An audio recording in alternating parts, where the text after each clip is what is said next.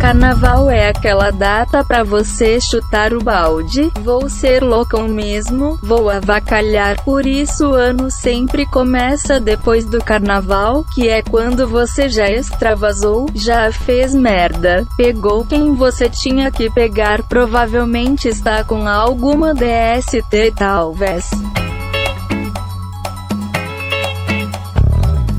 Momento, querido ouvinte. Eu sou o Guilherme Andrade. Olá, aqui é a Angélica Uegima. Olá, pessoas. Quem fala com vocês é Bruno da S. Olá, pessoas. Essa voz linda, Paulo Costa. E está começando mais um Papo de Calçada. Swingando, swingando, swingando. Swingando,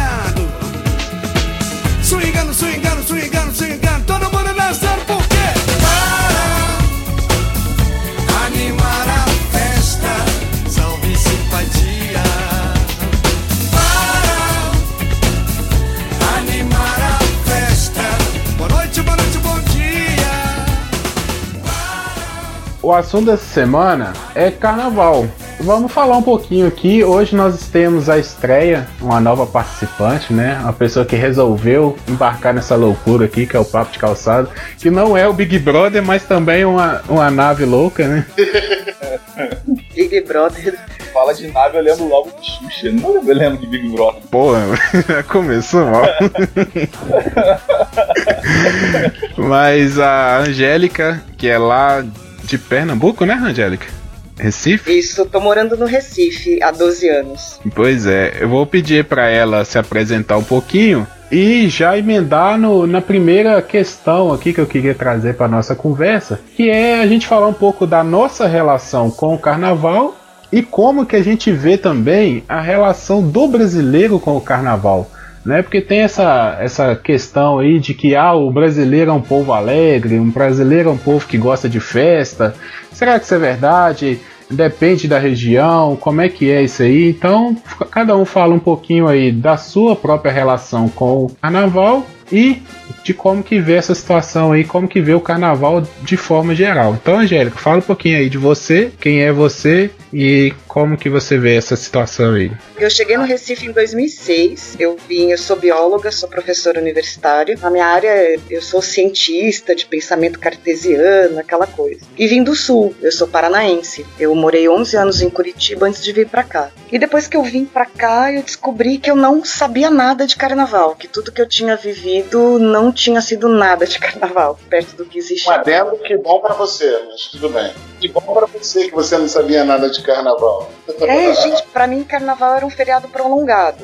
Na infância, aqueles bailes de clube do interior do Paraná, do interior de São Paulo, que é onde, de onde a minha família é. E era só pra reunir primo, fazer festa, a partir de uma idade bebê e tal. Aí eu fui entender a festa mesmo, fui entender a expressão cultural mesmo que existe é, pelo menos, né, vinda daqui, só depois que eu vim pra cá. E aí, pra mim, passou a ser a melhor temporada do ano mesmo. A transformação da minha visão depois que eu vim pra cá foi muito grande. Mas é claro, eu já tinha uma afinidade com algumas expressões culturais daqui, né?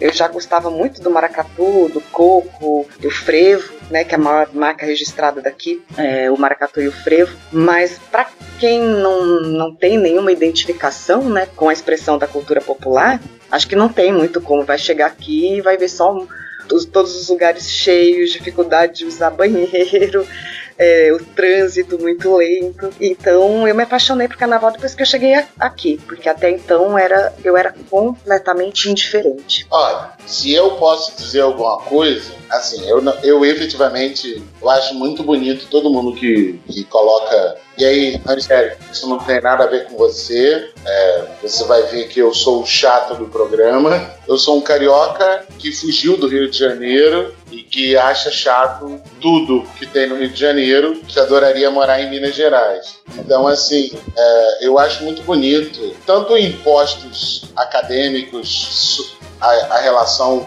que as pessoas e que as coisas têm sobre o carnaval, mas eu efetivamente não gosto. E até chego a dizer mesmo que tem um pouco a ver com até uma certa questão religiosa, se eu, se eu posso falar dessa forma. Porque dos 12 anos até os 21 anos, ou seja, até a minha maioridade civil, eu não participei, eu não brinquei carnaval. Por uma série de motivos. Tem a ver com religião e tem a ver com a questão do gostar mesmo. Porque eu sou uma pessoa que gosta de rock and roll. Então, o samba e todas as expressões populares do, do, do, do carnaval, eu não gosto. Então, eu prefiro mesmo me abster do carnaval. Existe um ritual que eu tenho com a minha esposa, que eu tô casado com ela há 11 anos, e a gente faz uma cerimônia, vamos dizer assim, na sexta-feira de carnaval, às 6 horas da tarde, a gente tranca a porta da casa, tranca a porta do sítio e a gente fica dentro de casa. Eu não saio de casa durante o carnaval até mais ou menos a quinta ou até mesmo a sexta-feira a sexta-feira após o carnaval. Exatamente porque eu não gosto e é na minha questão e aí por outras questões é uma questão energética mesmo. Eu fujo do carnaval. Então passo pro outro. Bom, eu também fui curtir o carnaval já lá com meus 15 anos, 16 anos. Minha mãe era bem religiosa. E aqui no Rio o carnaval é bem animado, né? Eu sempre tive aquela curiosidade de sair. 15 anos, quer, quer pegar um pessoal na rua, que é a melhor, melhor época do ano pra ir. Mas depois que eu saí a primeira vez no carnaval e tudo mais, eu, eu me apaixonei. Pra mim é o melhor feriado do ano. Claro, tem tumulto, tem bagunça e tudo mais, mas pra mim o melhor feriado do ano é o carnaval. Carna- Já passei carnaval em outros estados também, mas pra mim o do Rio é o melhor. Não que eu puxe sardinha pro Rio, jamais, jamais. Mas tenho vontade Ainda bem que você não estava no programa passado, Paulo. Não, eu sei, eu quinta-feira se preocupa não que eu vou te mandar se você ficar falou, falou muito mal. e isso de rock também acho que ajuda um pouco, porque geralmente o pessoal que não que gosta de rock geralmente não curte muito carnaval, igual o Bruno aí falou. Eu sempre fui mais pro lado do pagode, mais lá do samba, assim. Apesar de curtir tudo, eu nunca puxei muito por por esse lado sombrio junto. Não, mas Falou, Não Tem tem que nada falar de sombrio, não, velho. Tem nada de sombrio, não. tá ao lado negro da força. Tipo assim, carnaval, eu sou mineiro. Ah, jura?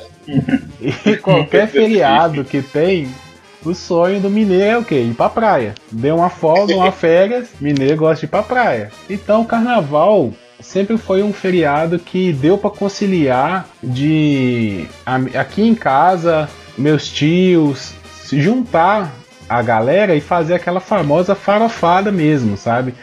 Enche o carro de de roupa de cama, de travesseiro, de ventilador, compra, né? Porque gente lá tudo era caro, aquelas coisas assim, então levava daqui. E, e aquela bagunça assim, sei lá, seis horas de viagem, parando no meio da estrada para conversar. Então o carnaval para nós aqui, aqui em casa sempre foi essa época de, eh, de viajar. Mas quando a gente era criança, sempre viajava para sul da Bahia, que é mais perto. Então sempre passava o carnaval. E, e eu gostava, porque era a época né, que a gente viajava. Então sempre foi marcado. Aqui na minha cidade não tem carnaval. É a época mais parada do ano. Você pode desfilar sozinho lá na rua que não vai ter ninguém, sabe? Você, se você não ouve. Bloco do eu sozinho. É, o próprio, entendeu? O próprio. Então, o carnaval aqui é bem triste, assim. Falar sério com vocês, o carnaval na minha cidade é bem triste, não tem nada. Eu acho que o Bruno ia gostar daqui, sabe? Porque não, não sim, tem. sim, sim. Eu, nesse tempo que eu fui morar, esses últimos dois anos que eu estive lá na Bahia, eu curti carnaval da Bahia, sabe? Então. Cara, querendo aquilo. jogar na cara hoje, estão achando legal, Bruno celular. Eu falei, meu sonho é curtir carnaval na Bahia. Ele fez questão, não. Eu fui curtir carnaval na Bahia. Então, tudo aquilo que vocês imaginam do carnaval baiano, que é trio elétrico, aquela bagunça toda de bloco afro na rua, tudo aquilo eu vi, sabe? Tava lá no meio, minha namorada sempre gostou também, ela é de lá. Então ela gostava muito. Carnaval de graça na rua, com cerveja a 2,50, meu amigo. Puxa, É Arabatorra. o, é o sonho. é É, o agora eu vou puxar a brasa apressadinha aqui do Pernambucano. Diga. Tudo absolutamente gratuito, você não tem que comprar badá algum. É, você tem também um monte de opção, assim. é, tipo, eu penso no Carnaval do Rio muito nos blocos e no samba. Não consigo imaginar alguma coisa além, né, disso. O carnaval pra cá, a gente tem além de todas essas expressões eh, de cultura popular, ainda tem bastante opção alternativa, como rock, né? Tem o festival Hack Beat, que foi um dos, um dos pontos de lançamento do Cordel do Fogo Encantado. Então tem várias alternativas, vários tipos de frevo, mu- muitos grupos de maracatu diferentes, afoxés e tal. Então eu vou puxar a brasa aqui da sardinha do Pernambucano, que tem uma festa absolutamente democrática, assim, né? Gratuita. E faz tempo que a cerveja não é 2,50, mas a gente compra três latões a 10 reais. Ô, Angélica, deixa eu perguntar. No caso, por exemplo, porra, o Cordel do Fogo Encantado é bom pra caralho. As expressões de rock and roll são rock and roll ou como fazem aqui no Rio, que tocam Smell Like Teen Spirit com ritmo de samba? Não, não, o Festival Hack Beat leva isso muito a sério, né? De, de, de não descaracterizar. Então eles trazem é, muito bandas e artistas, né? Não é só banda, ainda muito pouco conhecido, de um circuito, vamos chamar de alternativo, eu não gosto desse rótulo, né? Mas que tá fora do circuito comercial. Mas é, eles levam isso muito a sério, de não caracterizar, não descaracterizar, não deturpar a sonoridade. E tem também, eu não sei se é do tempo de vocês, se vocês conhecem, é o Canibal, que era do antigos, chamava Devotos do Ódio, né? Aí depois Sim, mudou. Olha só, eu, eu sou o tiozão desse podcast. Eu tenho 40 anos, tia. É. Então, na Eu sei quem é o Devoto do. Então, canibal, né? é, na quarta-feira, se não me engano, é na quarta-feira, depois do carnaval, que seria a quarta-feira de cinzas, né?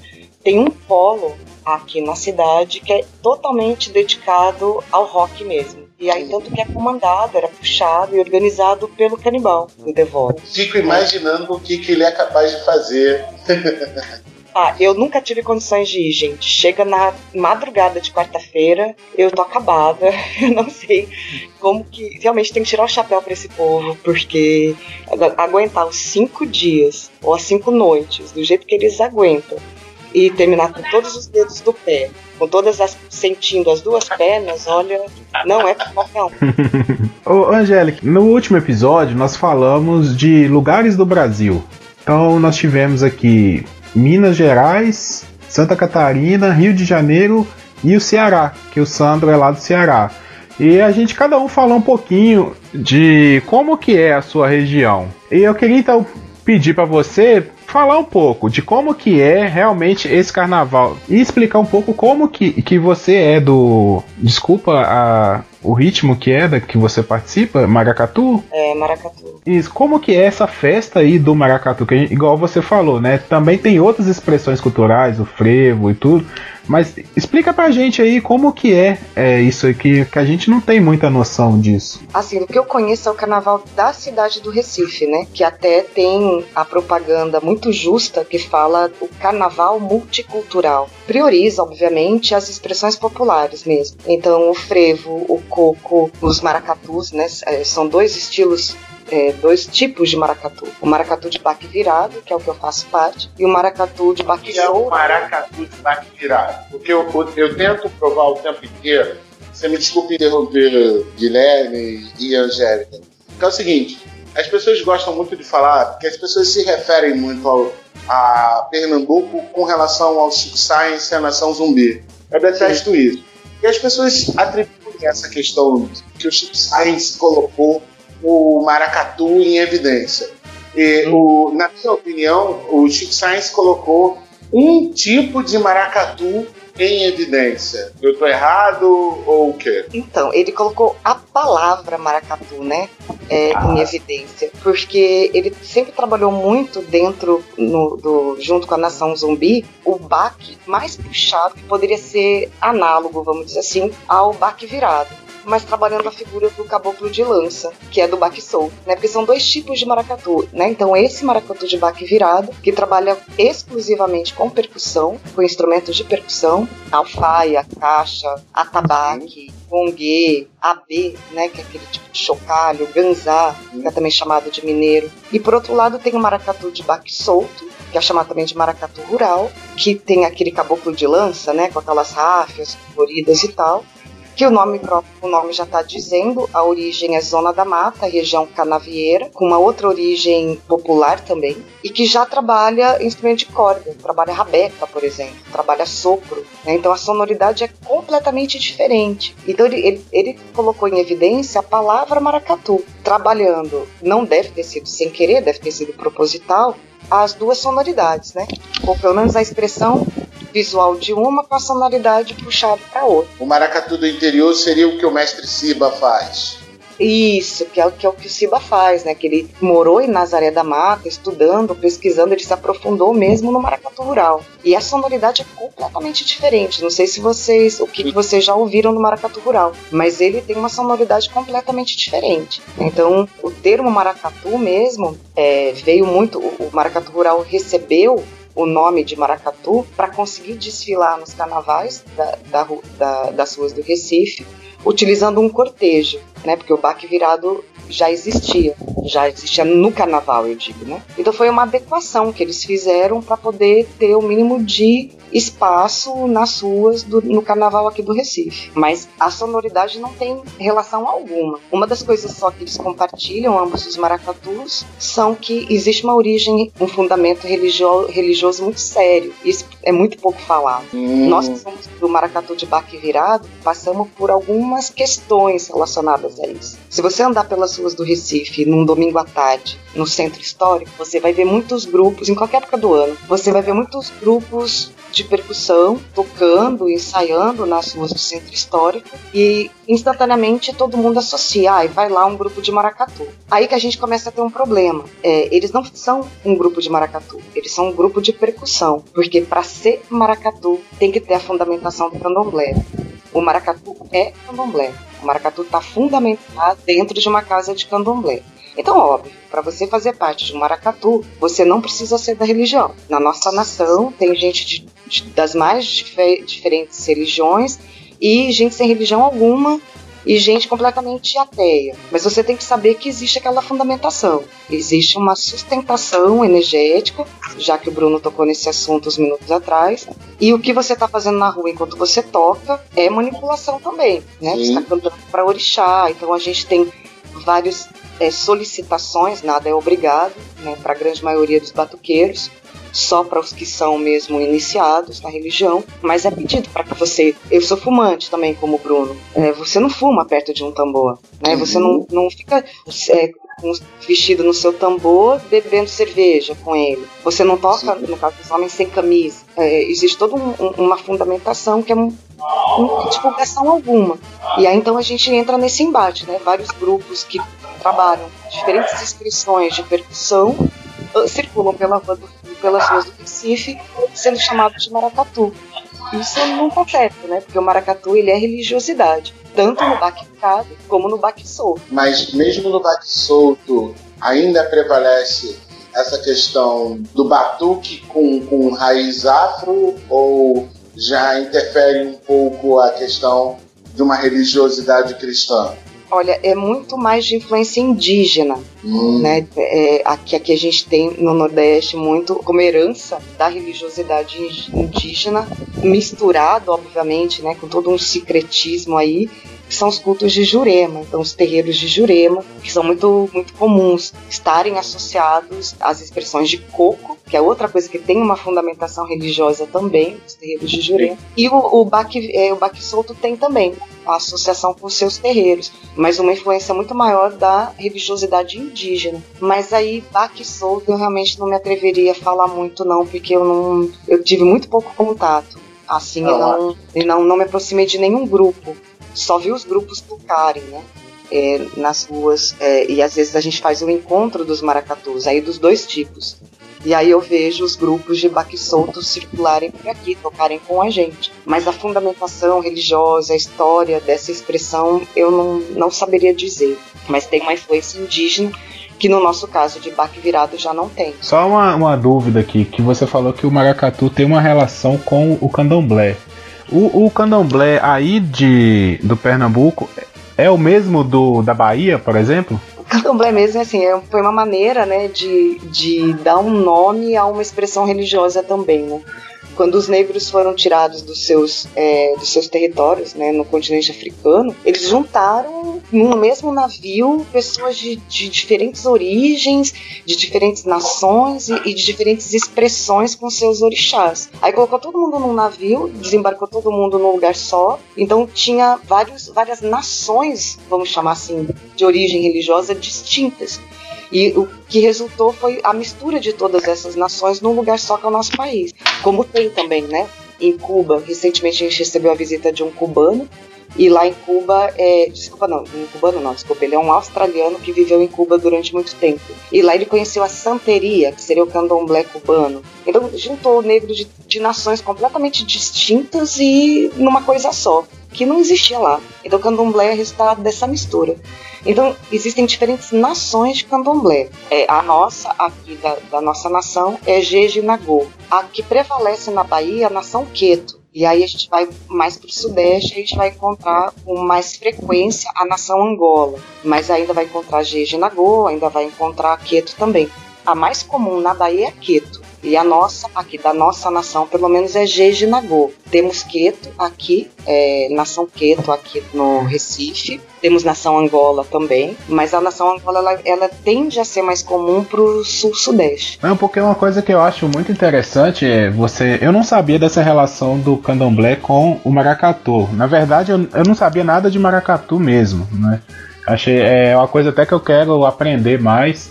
Eu acho interessante porque vários ritmos que caracterizam o carnaval, né, por exemplo, o samba, o, o afoxé na Bahia, que depois virou o axé, né? Uhum. Aí o maracatu, todos eles vêm dessa, dessa cultura, né? Dessa cultura africana que se transformou aí né, no candomblé e se virou para música e posteriormente começou a ser comercializado e virou um produto e tudo.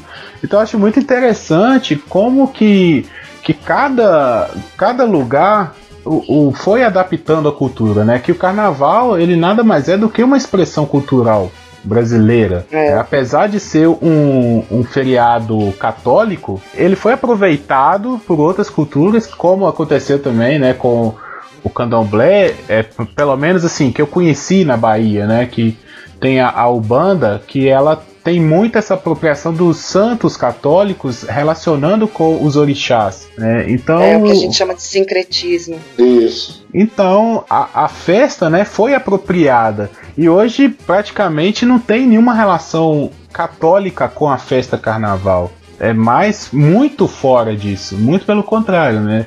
O católico ele tem mais relação com a quarta-feira de cinza do que com a terça-feira de carnaval. Sim. Sim, com outros dias também. né? É assim, se a gente pode dizer, é, em relação, por exemplo, muito bom. É por isso que eu tô te falando, cara. Você tem que assumir o papel de host, ser host e conduzir a porra da conversa. Eu vou, vou insistir nesse ponto até você se convencer disso. É, essa que é uma questão é, é, bastante importante. A partir disso que você falou, para entender um pouco essa questão do, do, do- do carnaval, você não precisa, você precisa ler um livrinho básico de um antropólogo chamado Roberto da Mata, né, que é chamado Carnaval, Festa do Povo. Ele explica muito disso e que, vamos dizer assim, assim como Casa Grande Senzala influencia muito a forma como o povo brasileiro se entende, o que o Roberto da Mata diz nesse livro diz muito sobre como as pessoas vivem o carnaval. É um livro de antropologia que fala exatamente disso. E no caso, ele analisa a festa, mas eu penso que é muito mais é, é, voltada para o que acontece no Rio de Janeiro. Não necessariamente. E ainda bem que a Angélica falou, que falou, do jeito que falou, porque a festa do Carnaval do Rio é muito disso.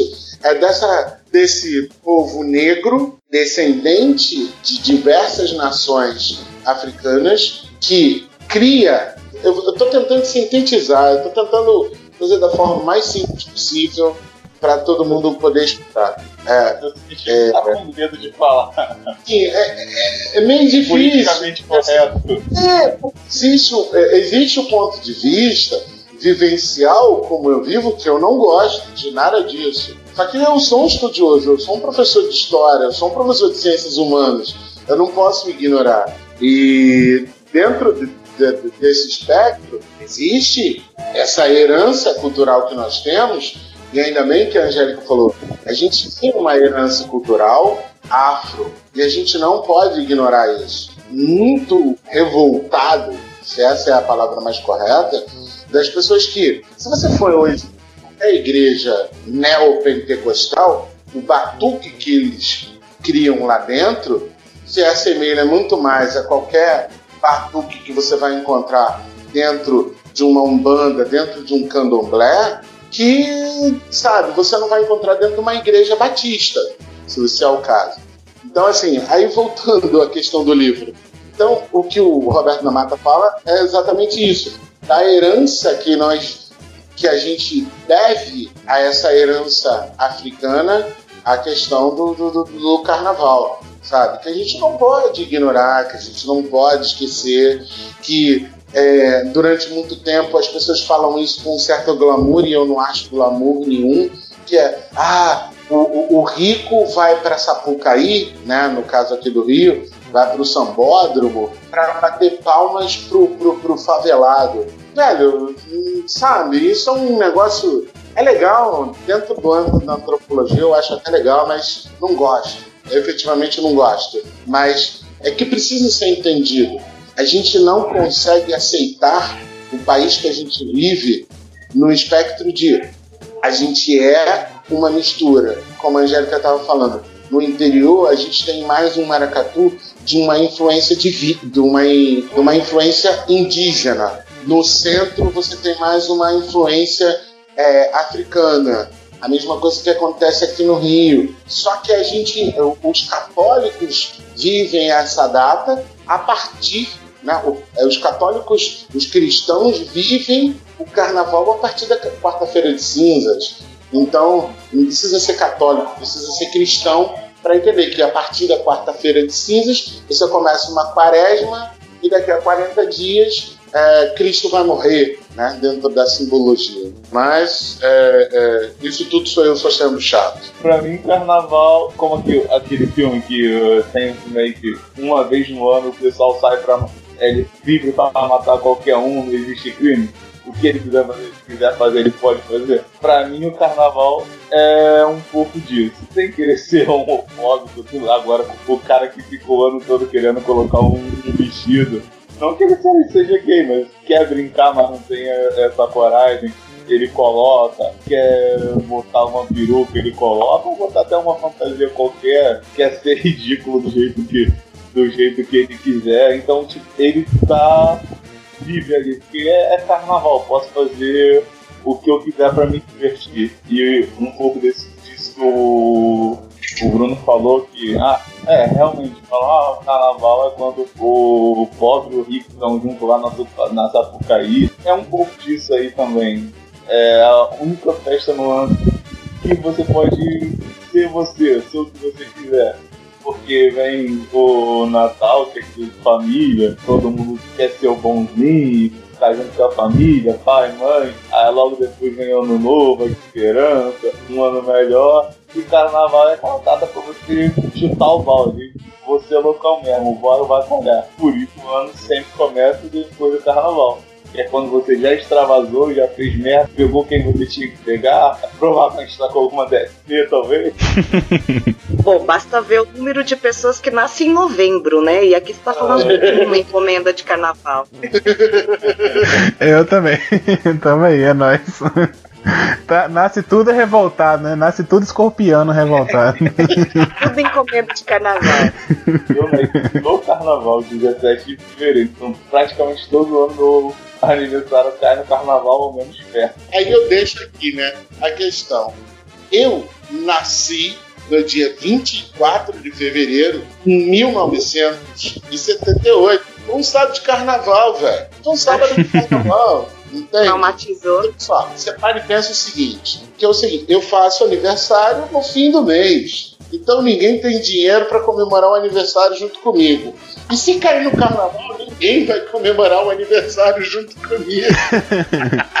tamo junto nessa, né? porque geralmente meu aniversário sempre cai no carnaval, dia 17 de fevereiro. Então, a solução A que eu diferença tirei. é que você curte, né, Paulo? Você pode É. festar com seus amigos. Agora o Bruno é que fica sozinho mesmo. Geralmente eu alugo casa, região dos lados e chamo os amigos, aí chega no dia do meu aniversário, é meu aniversário, vamos curtir. Já tá todo mundo bêbado, ninguém sabe a coisa, então curto do mesmo jeito. É, uma coisa que eu queria puxar aqui, que quando veio o assunto do carnaval, é uma coisa que o Paulo falou, que o ano só começa depois do carnaval. Eu Nossa. queria saber por que que o brasileiro tem isso. Aqui no Brasil tem isso, o ano só começa depois. Eu- Por que dessa convenção? Eu não saberia Eu- dizer porquê, mas de- é, aquela história, depois que eu vim pra cá, eu comecei a entender isso exatamente como funciona. Não os motivos, mas o jeito que funciona. Como o carnaval é fevereiro e muito raramente começo de março, a gente ainda tá muito no começo do ano, né? Então a gente entra no ano é, já se preparando pro carnaval. Então, aqui depois que eu entrei na nação de Maracatu, não tem jeito. Desde que eu, é, o- o ano começou e eu viajei para minha terra, né? Passar Natal, Ano Novo, essas coisas com família. Voltei dia 4 de janeiro. Desde o dia 4 de janeiro até agora eu só tô trabalhando ao redor do carnaval. Ensaio, organização, ajudar a organizar isso, aquilo. Isso porque eu nem sou assim responsável, não tenho nenhum tipo de responsabilidade dentro da nação. Então imagina os que tem. Então acho que é uma das coisas que eu acho também é porque é começo do ano. Então você já é um período de férias escolares, a criançada toda em casa, né? Quem tem criança e quem é envolvida, envolvido com a questão de carnaval, tem muito isso de precisar correr para colocar seu bloco, para colocar seu maracatu, para colocar sua escola é, na rua, na passarela. E aí só vai mesmo relaxar quando a festa acabar. O, o motivo, assim, por que, que só começa depois do carnaval, não saberia dizer muito não, mas que eu acho que o fato do carnaval estar no começo do ano conta. Então, a gente pode, né, é, aventar hipóteses. Uma das, uma das questões que existem é exatamente a questão do, do- do próprio calendário. Depois da Saturnália, né, que é o, o próprio, o próprio Natal, é, que é a festa da colheita, não há muito o que fazer. Não há muito o que fazer. Então, é, esse período que vai da Saturnália, né, que é 25 de dezembro, até fevereiro, é, vamos dizer assim, que é um período de férias. É um período de férias dentro de um calendário é, pagão, né? um calendário não cristão.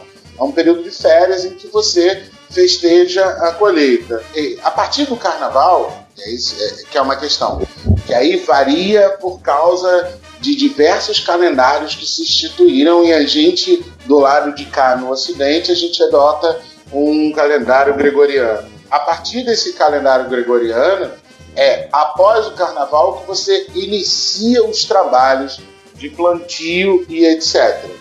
Obedecendo uma regra rígida, vamos dizer assim, do plantio e de como você se deve como você deve se portar no dia a dia.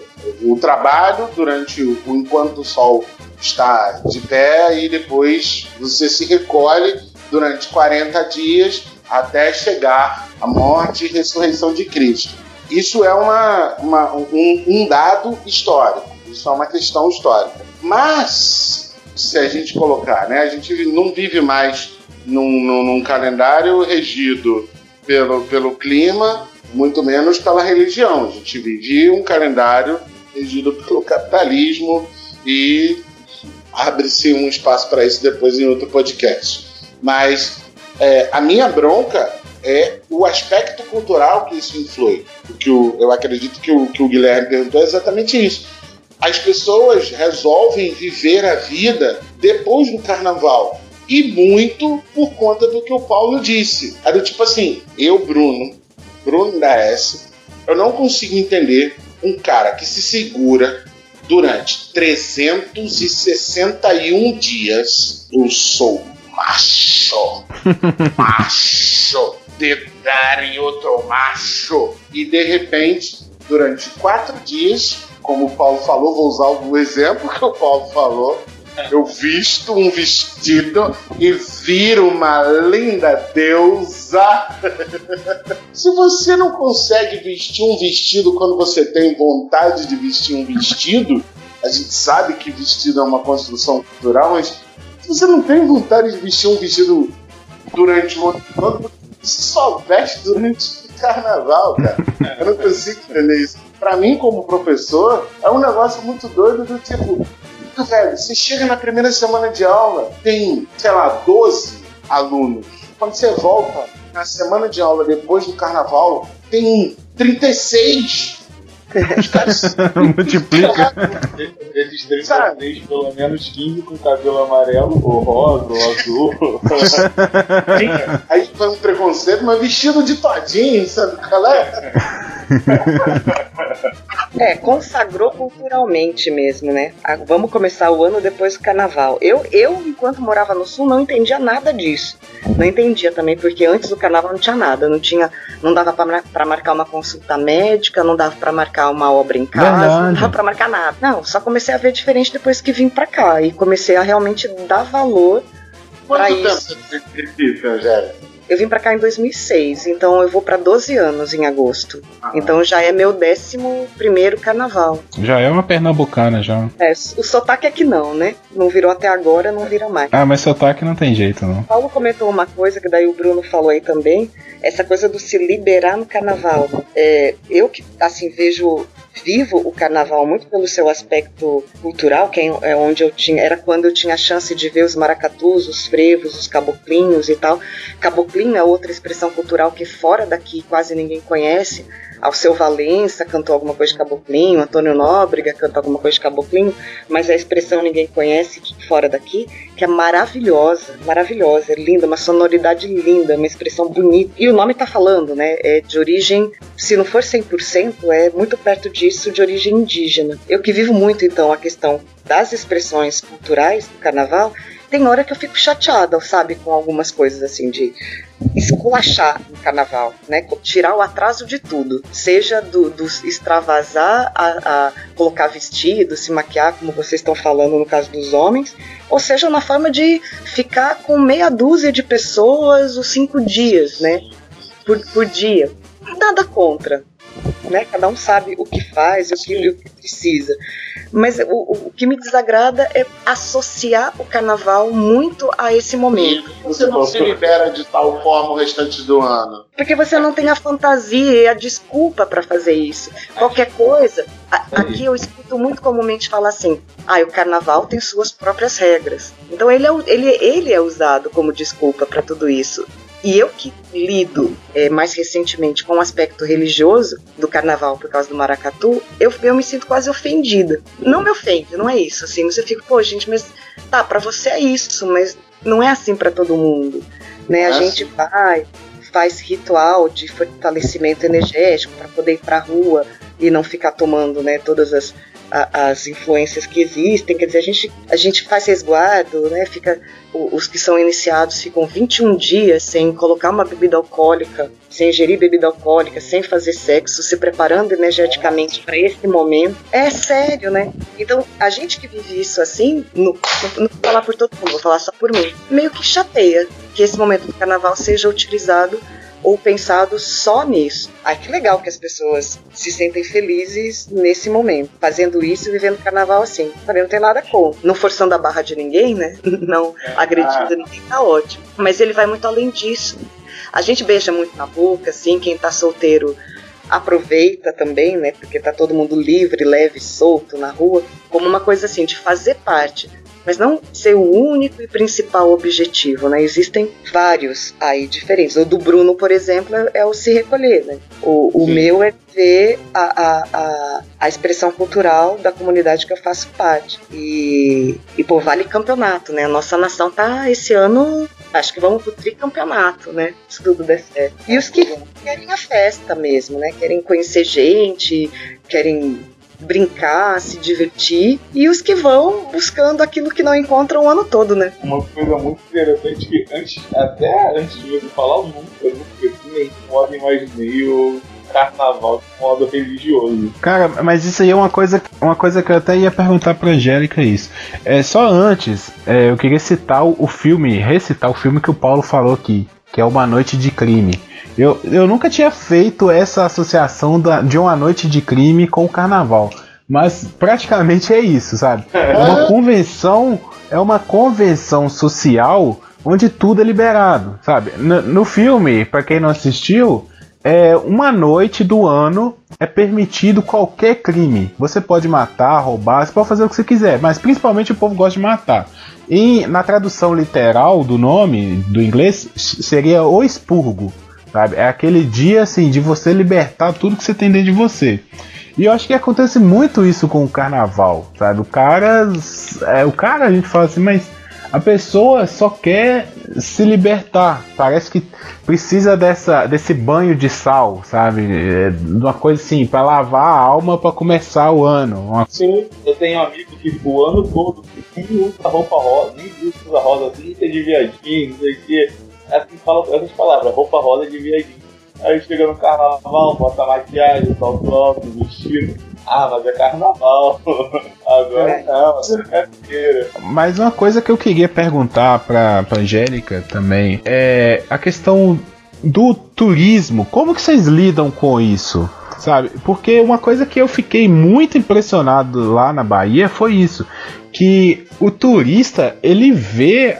Porque assim, eu fui turista há muitos anos, igual eu falei eu ia pra, pra praia todo ano, praticamente. Então gente, eu tinha aquele olhar do turista. Morando lá, eu conhecia as pessoas, sabe? Eu, não é de conhecer, mas eu via o cara todo dia, sabe? Tava ali no bairro, tava não sei aonde.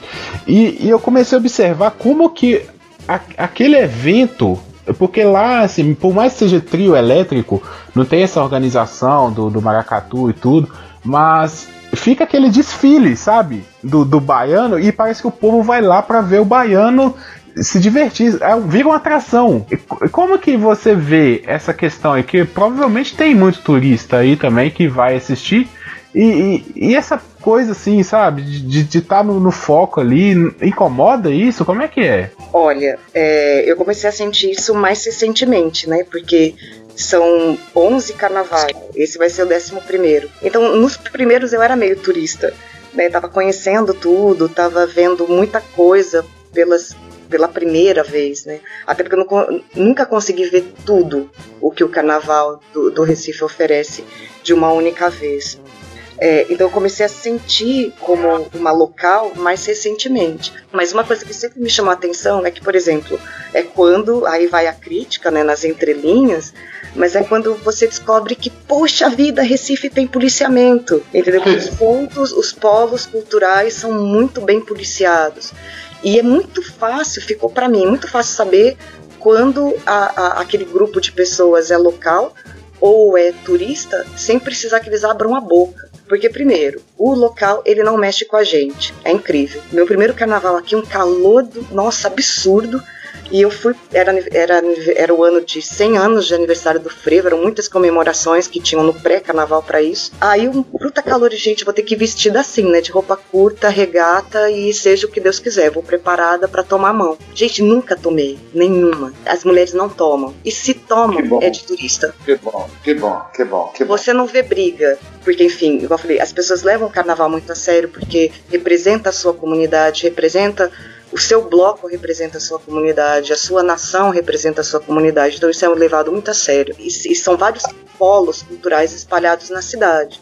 Então aquele bairro vai perder o polo cultural no próximo carnaval se der briga, se der assalto. Então eles preservam tudo muito assim. Então na hora que você vê briga, você sabe, a como o turismo é, do Brasil aqui maior é de São Paulo, é paulista. Ah, brigando ali é paulista. Ah, mexeu com a mulher é paulista. É, é, é, turista brasileiro, né?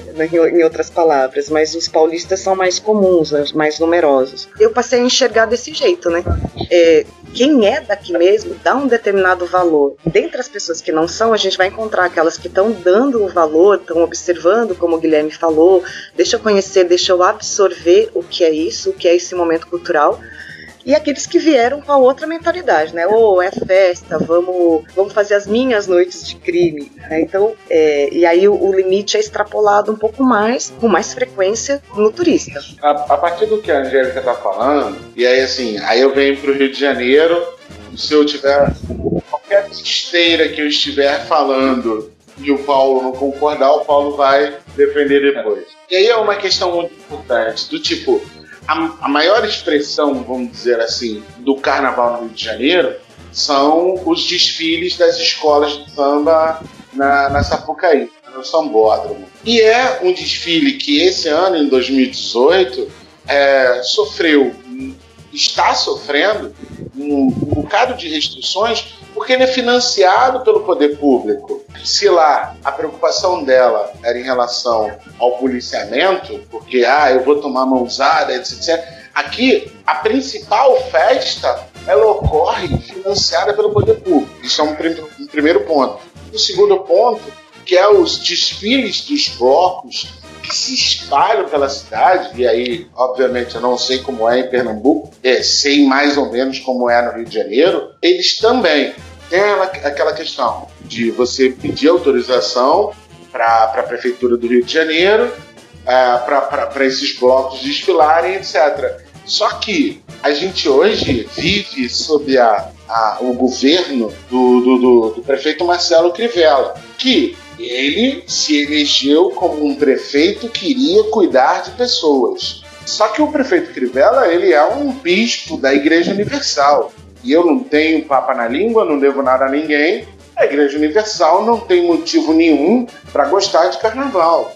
Hum. Só que ele não vai ter cacife suficiente para um dia chegar e falar assim: ó, não vai ter carnaval esse ano. Então o que, que ele fez? Ele cortou metade da verba do carnaval. Metade da verba que a prefeitura dava para o carnaval ele cortou. Porque a, ele, apesar dele ter se. É, ele chegou no poder passado, ele. É, a verba já estava já tava projetada para o ano que vem.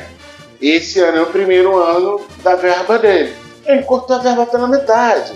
Então, assim, é um negócio que depende de muitos interesses, e como a Angélica também falou, questão do turismo. Então, você tem um turismo infelizmente, você tem um brasileiro que abusa né, quando vê uma coisa assim assado. E o gringo, que chega aqui que não entende nada, se eu, eu posso lembrar, por exemplo, um Rock in Rio de 2001, que foi em janeiro, e aí uma banda chamada Queens of Stone Age teve um baixista que tocou nu durante o show no Rock in Rio e quando acabou o show ele foi direcionado à delegacia de polícia mais próxima. E quando chegou lá, pô, por que você tocou pelado? Ué, mas no Brasil, em fevereiro, todo mundo toca pelado, todo mundo. Eu pensei que podia. Então, assim, ah, isso, isso gera um problema. A nossa festa, essa festa do carnaval, que tudo permite, que tudo não só vai acontecer depois do carnaval, gera esses entraves, esses embrólios muito estranhos. E como eu estou dizendo, no caso do Rio de Janeiro, depende muito algumas coisas dependem muito do, do poder público, né? Se o Paulo quiser falar alguma coisa, é, eu queria até que ele falasse da visão dele, mas uma coisa que eu acho também do turista, um, um maior problema do turista é que depois ele vai embora. Sim. Então, para ele, se, qualquer cagada que ele faça, se não for um crime, assim, um, uma coisa que ele vai pra cadeia ali na hora, pra ele tá de boa, sabe? Depois ele vai embora, ele vai pra cidade dele, pro país dele. Então, isso é, é muito ruim, assim. É, é, é, é triste que a pessoa não tenha. A, a, o ser humano, cara, ele é foda. Se ele tiver o, o, dia de, de perturbar, o dia de fazer cagada, ele vai fazer cagada. Entendeu? Ele não, não tem esse, esse filtro de não tipo assim, não. Eu, nada, né? E longe de casa, então, né? Onde ninguém te reconhece. Pô, muito mais, é, ué. muito mais fácil. Então o cara, tipo, ah, não vai dar nada, então vou fazer o que quiser, né? Fala, posso, posso falar perfeitamente. É, teve um carnaval que eu não lembro, acho que foi de 2013, 14, sei lá, não lembro. Eu fui trabalhar como de segurança na cidade do samba. E muito turista, um negócio assim. E as gringas, elas chegavam, pra elas não tinha desenrolo elas pegavam os seguranças, agarrava, beijava e dava, deu três horas da manhã, tinha gente transando na rua. De papo da gente, pô, tem como procurar um lugar mais. Procurar um lugar mais. Ah, eu recebi cola aqui agora, 2016. A gente não tem como procurar um lugar mais aí, mais reservado e tudo mais. Foi um bagulho que os gringos realmente estavam achando que. E como o Bruno falou, nosso governador, Marcelo Crivella. Realmente, Não, pelo prefeito. fato de. É, prefeito, não é. Erro de cálculo. Nosso prefeito Marcelo É Crivella. que vocês estão pelo- tão bem de prefeito e governador que é- dá pra confundir, né? Ah, política.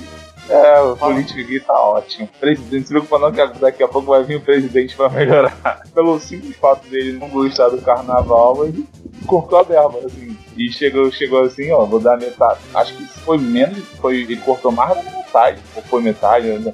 Tipo, ó, vou, vou dar isso aí se vira aí. Assim, do nada, sendo que é um negócio que quem gosta ou não gosta, né, Bruno? Quem não gosta, o carnaval em si traz muito dinheiro pro Rio de Janeiro. Porque os gringos vêm aqui, eles gastam, os, os hotéis, então é melhor época do ano pra eles. E o cara chegar assim, só pelo fato dele não gostar, cortar toda essa verba, é meio complicado. É, político não Negócio. gostar de dinheiro é estranho. É porque eu, tem hora que eu acho que o lado bispo dele fica mais forte do que o lado político. É duas coisas que não encaixam. O cara ser religioso e ser político ficar junto assim, acho que não dá certo. E é o que tá acontecendo aqui, não. Ano- No final do ano nós vamos eleger um aí pra presidência. É, não, Nossa, Olha, brinca não. Brinca não que eu me mudo pro Uruguai. Não, Não, porque é um não, político, cara, político esse- religioso, acho que vai ser pior, vai ser militar e religioso. Ou militar e político. É complicado. A grande questão está justamente aí, a- a- aproveitando o gancho que você está falando da questão de política, as pessoas se aproveitam daqueles momentos elas acham assim, acho, acho que agora eu vou me dar bem. Não independe do carnaval. O carnaval é mais aberto, é escancarado, é uma regra, vamos dizer assim, que todo mundo acaba comprando essa regra. Só que é muito perigoso exatamente isso as pessoas aproveitarem esse momento, aproveitarem essa, todo esse desbunde de regras para fazer tudo. Eu acredito. Não, pô, se você tem lá um representante da sua igreja que ele está concorrendo, é, a democracia serve para isso. Esse não é um problema para mim. O problema é o seguinte, amigo, isso é uma democracia. Você não pode impor a forma como você vê o mundo para todo mundo. E aí é no caso do Marcelo Crivella. O Marcelo Crivella é, tira um dinheiro do carnaval, dizendo a prefeitura não tem dinheiro. Só que dá espaço para as pessoas pensarem, pô, mas ele é um cara religioso. Religioso não gosta de carnaval. Então ele vai tirar dinheiro mesmo. Se eu for sentar para ver as contas da prefeitura, eu vou perder um tempinho. Quem é que vai querer perder esse tempinho para sacar as contas da prefeitura? Mas Ele investiu mais no ano novo, ele injetou um dinheiro a mais no ano novo e tirou um dinheirão do carnaval. E aí a gente volta que é aquilo que a gente estava falando. No turismo, como o Guilherme falou. Que é a época que o cara, pô, eu não sou daqui do Rio de Janeiro, ou eu não sou aqui de Minas, ou eu não sou daqui do Pernambuco. Então, e se for, amigo, a merda que eu fizer aqui vai ficar aqui. O que faz em Vegas, fica em Vegas, que é o que os filmes americanos falam. O turismo tem esse lado negativo. E como a gente ainda não tem determinadas aplicações de regras, não é a regra, a regra existe. O- a prostituição infantil ela é, ela é crime, o, o abuso sexual ele é um crime. Só que a fiscalização de tais normas, né, de tais regras, é que ela é mais complicada. Aí você vem um turista que não é daqui, que se foda. O que eu fizer aqui, amigo, vai ficar aqui. Se eu pegar ali uma.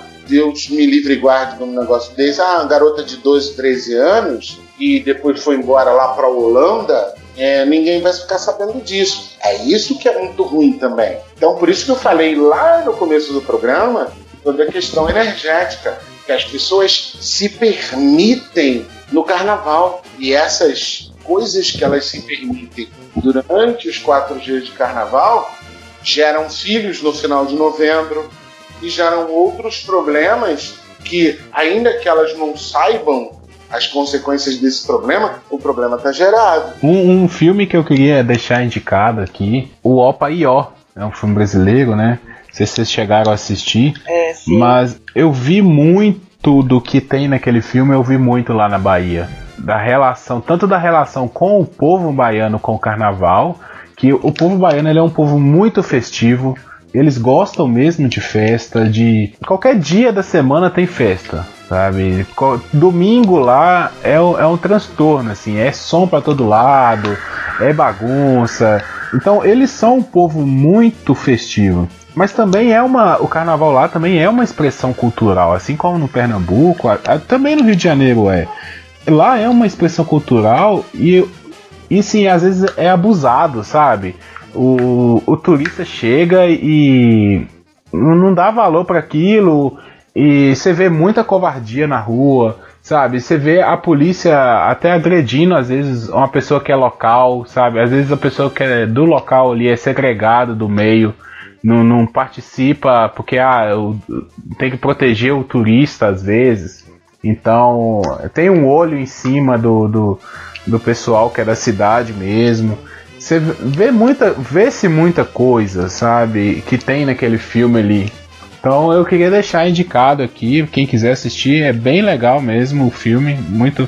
Eu achava que o Opaió era um filme de comédia e acabou que depois que eu fui morar lá eu vi que é um filme de drama, sabe? É um filme do, praticamente um documentário. E muito tempo atrás e vou querer rever. Me fez lembrar uma outra coisa que me chamou a atenção nos primeiros anos aqui. É uma coisa até que me incomoda. A gente vê muito os caboclos de lança. Ele é um símbolo do carnaval daqui, né? Então a gente anda pelas ruas do centro histórico no carnaval e tem muito turista chamando um assim. Eles inclusive andam pelas ruas se oferecendo para foto. E aí eles cobram, eu não tenho ideia de quanto para cada foto. E aí a relação maluca disso é que tá lá, ele é um astro por algumas noites do ano. O resto do ano, a grande maioria do- do- dos caras que fazem o caboclo de lança são cortadores de cana. Sim. né? Então, assim, é, ele tá lá, ele representa é, é, o símbolo do carnaval, vai ver, né, a sua imagem circula o mundo todo, as pessoas procuram essa figura posar para foto, dizer estive no carnaval do Recife. E a realidade dele depois, no restante do ano, é ser cortador de cana. Ó, deixa eu te falar uma coisa. No ano passado, é, no início do ano, de janeiro do ano passado, 2017, eu tava em Tiradentes e tava acontecendo a Folia de Reis, que no Rio de Janeiro não existe mais, né? Ou seja, um grupo de pessoas fantasiadas vai anunciando para as outras pessoas, mais uma vez a, a questão religiosa do carnaval, a chegada do Cristo. E aí tava em Tiradentes e tal, tava no centro ali do, do, do comércio de Tiradentes, tava passando a Folia de Reis. Eu tenho, está registrado no meu canal do YouTube, é o momento que a, a folia tá passando, tem um cara que ele, ele para, quando ele saca que a rapaziada tá filmando, ele faz uma dança, velho, que é um. É no mínimo escrota. É no mínimo escrota. Porque é sensual, sabe? Ele começa a rebolar, ele começa a fazer um negócio que, na, na minha opinião, e eu posso estar errado, não tem nada a ver com o que tá acontecendo assim. Mas só que o cara tá ali. E eu digo no vídeo, ele tá sensualizando no vídeo, sabe? Mas porque ele saca exatamente o que você falou, que as pessoas estão filmando ele. É uma parada muito doida isso. É uma parada muito doida. É aquele momento de fama dele, porque o cara tá vendo, um- o turista tá vendo um folclore, aí ele vai lá e filma e fica feio, né? Queria que vocês falassem se tem alguma consideração aí, mais alguma coisa pra falar de, sobre o carnaval. A gente foi muito pra um lado assim, mais político, né? mais Ah, mais sério, né? religioso.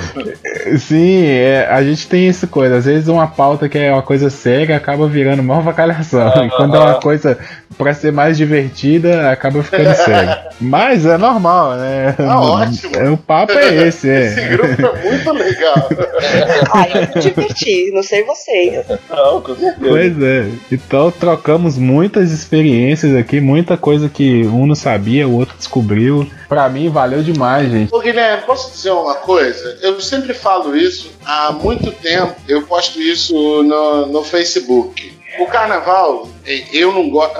Eu posto isso no meu Facebook pessoal. É, a maioria dos meus amigos sabe que eu não gosto de carnaval, sabe que casa. Então, se eles quiserem me ver, eles vão até a minha casa e tal. E eu sempre digo o seguinte, e aí quero dizer para todos os ouvintes deste podcast: meus amigos, se você está no carnaval, se você é homem, respeite as meninas, ok? Respeite as meninas. Sempre respeite as meninas. Não importa se elas poderiam ser sua mãe, sua irmã, não importa. Elas são um ser humano como você é. Então você tem que respeitá-las. Primeiro ponto. Segundo ponto, meus amigos, minhas amigas, avisem na sua casa onde você está, a sua mãe, a sua avó, o seu pai, o seu tio, seja lá quem for. Os mais velhos se preocupam com você, certo? Não importa onde você esteja. E de tudo mais, se respeite, se respeite. Curta o carnaval da maneira que você gosta, não importa como você gosta, eu não tô aqui para julgar você, mas se respeite, não se machuque, não machuque os outros e, e, viva essa experiência que só dura quatro dias uma vez por ano. Porque não depende de mim fazer um juízo de valor disso. Eu não gosto. E se você gosta, cumpra esses pré-requisitos. Meninos, respeitem as meninas, é, respeitem os mais velhos, digam onde vocês estão e respeitem a si mesmos, porque não tem graça nenhuma você estar tá numa festa e fazer aquilo que você não gosta porque você não gosta. Faça aquilo que você acha que é o certo de ser feito. Só isso. Eu digo isso todo ano no meu Facebook, digo com palavras diferentes, mas digo isso porque eu vou estar sempre em casa. Se você precisar de um apoio, é só me mandar uma mensagem. Onde é que tá o botão de curtir? Eu amei isso. Obrigado.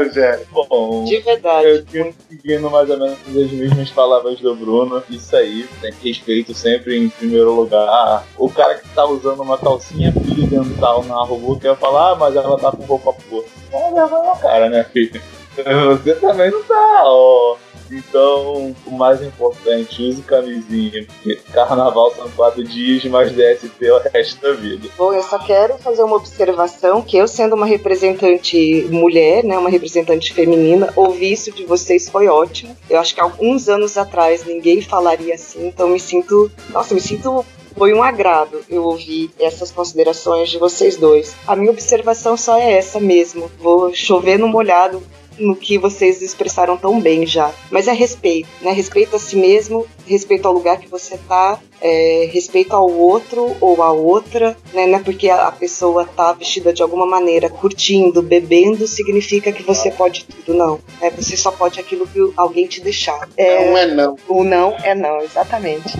E agradeço a colocação do Bruno e do Paulo é, em nome das mulheres, que às vezes a gente passa uns sufocos extremamente desagradáveis nesse, nesse momento. É dar juízo, camisinha, sem bebeu, não tem direção, né? Respeita. Respeita a si mesmo, como bem colocou o Bruno, e respeita todos do teu redor, como colocaram os, os dois, né? O Paulo e o Bruno. É, uma coisa também, um, um espaço que eu queria deixar aqui, que é pra vocês falarem. E o Bruno tava com o canal, né, Bruno, no Facebook. É, você quer falar aí do, do seu canal, alguma coisa assim? Ah, tá, não. Ah, no, no YouTube, é. Não, obrigado, Guilherme. Obrigado. Você é um Jefferson. Você é um Jefferson. Obrigado, cara. Só que aconteceu assim, eu tenho um canal no YouTube, é, não tenho a, a vontade que essa molecada tem de, de fazer canal no YouTube e ganhar dinheiro com eles, né? Então eu, eu faço um vídeo, posto de vez em quando, e o YouTube, ele mudou as regras e estava excluindo alguns canais, como o meu, que eu estava com 800 e alguma coisa de inscritos e não sei quantas horas de visualização, querendo excluir esses canais. Então eu pedi para algumas pessoas é, para eu pedi para as pessoas que já me acompanhavam pelo Facebook para se inscrever no meu canal no YouTube, que é o Vamos Acampar, só para eu não perder o canal, só para eu não perder o conteúdo que eu já tinha feito no YouTube. Então, se você está escutando isso hoje, antes do dia 20 de fevereiro, por favor, se inscreve lá no canal Vamos Acampar. Só se inscrever, não precisa fazer mais nada. Eu só preciso de mil inscritos. Eu nunca fiz igual essa molecada faz, de ah, eu quero ganhar dinheiro com o YouTube. Não. Eu só é, filmo as acampadas que eu faço e salvo no YouTube. E as pessoas gostam, se não gostarem, foda-se. Não tem problema não. Eu não quero perder meu canal. Obrigado. Valeu. Podia É, falar que direto, lá, construir o canal. Valeu, Paulo. Um dia pra gente acampar junto. Vamos junto, pô. É, Angélica, você tem alguma coisa assim, é, blog, canal no YouTube, que você queira divulgar aqui? Não, não, Guilherme, não tenho. Não tenho canal algum e nem nenhum, nenhum blog. Futuramente, aí quem sabe mais. Eu não sabia nem como é que gravava podcast. Como é que vocês Não acharam é? essa mulher, Mas- gente? Como é que eu achei vocês, né? Que tá- eu que busquei. Não, essa é, uma, é uma, uma história que depois eu conto. Aí quem sabe eu tenho alguma coisa pra divulgar mais pra frente. É, só depois do carnaval. Ah, não, só Beleza. do carnaval. Gostei, gostei. Talvez, Guilherme, ó, hoje é dia 25, aí a gente ainda tem uma gravação na quinta-feira que vem, provavelmente. No carnaval, talvez quem grave o, o programa sou eu e você, cara. É, olha, quinta-feira de carnaval é o dia que é feita a leitura das notas, né? Das agremiações e tal. É, é igual é, no Rio com as escolas, com os blocos, Isso. a gente tem aqui, né? Agremiação de, de frevo, de maracatu, de baque virado, de baque solto e tal. E a gente tá esperando o nosso tricampeonato, né? Então, quinta-feira, es- realmente esqueça. Dependendo do resultado, eu só volto a ser gente, sei lá, acho que no sábado. O nome da sua nação. Nação do Maracatu, Porto Rico. E Lê Oxóssi Cangobira. Tem alguma chance de quem tá escutando a gente votar em você? É, porque é, depende da passarela, né, Bruno? É igual. é, é, então a gente passa pela passarela e passa pela avaliação do, da comissão julgadora. Então, qualquer torcida, independente da, da- da afinidade, qualquer torcida, pra gente já vai, já vai ajudar bastante. Quem é de- Calçada, meus amigos do Papo Calçadas, você está escutando isso em Pernambuco, Recife, Nação Porto Rico. Já tá aí alguém para quem você votar. Já tô mandando para você a letra do que você tem que fazer. Vai lá, pelo menos dá um apoio. é, Paulo, você tem alguma coisa aí que você queira falar, acrescentar, divulgar? Projetos de fazer mais algumas coisas aí, mas por enquanto só tá no, só tá no rabisco. Vou- Vamos É, mais seu post lá no, no Offcast vai sair um dia ainda? Porra, Paulo, tu ainda não escreveu, Paulo? E vai lá, eu esqueço, cara. É, é complicado, eu esqueço. Cabeça de biólogo. Agora nem posso mais usar isso que eu tenho biólogo. Cabeça é fogo. Mas irei publicar lá no post. Estou com projeto de fazer outros negócios aí. Vamos ver mais pra frente. E quinta-feira é o dia de tentar lembrar o que fez, o que fez no, nos dias de carnaval. Então, provavelmente só vai gravar vocês mesmo. É, o meu recado é sobre o blog mesmo, né? E se você está ouvindo a gente aí, é Papo de Calçada podcast.blogspot.com.br, que é o nosso blog. Lá toda quinta-feira tá saindo episódio novo do Papo de Calçada. Durante a semana tem os posts, né? O offcast, então os nossos participantes aqui sempre escrevem alguma coisa. É meio aleatório, mas tá, tá sempre alguma coisinha lá no, no nosso blog. Também tem nas redes sociais, na nossa página. Nós conseguimos passar do 100 na, na página do Facebook, das 100 curtidas. Graças a uma grande ajuda aí da, da esposa do Bruno. Então já fica aqui o, o registro, né? Que muito obrigado. Qual que é o nome dela, Bruno? Renata, Renata, valeu demais, foi uma grande força aí. Aquele 99 já tava incomodando já, tinha umas duas semanas que tava no 99. Aí nós passamos rumo a 5 mil curtidas no, no, no Facebook, né? Mas vamos de 100 em 100, né? Vamos de 100 em 100. Uma hora a gente chega lá. Tem que passar a pizzaria. Já chegamos em 100, mas 5 mil é um pulo. É um pulo, é. É só mais um zero à direita, gente. É. Então, arroba Papo Calçada lá no Twitter e no Facebook. Também temos o nosso e-mail, papocalçada.gmail.com. É, quiser mandar um recado, manda um comentário, quiser compartilhar com os coleguinhas. É, tudo aí tá valendo. Muito obrigado a todos vocês que ouvem. Nós estamos com uma média boa de, de ouvintes, assim, tá dando uns 40 ouvintes por episódio. Tá, tá bem maneiro, cara. E não tem ninguém na minha família que ouve isso, não. Mim também. Também não. Família grande, né, cara? Mas valeu mesmo, galera. Semana que vem tamo aí de volta. E bom carnaval pra todos. E bora curtir com consciência. E é isso aí. Até semana que vem, galera. Valeu. Bem, valeu. Tchau, gente. Até semana que vem.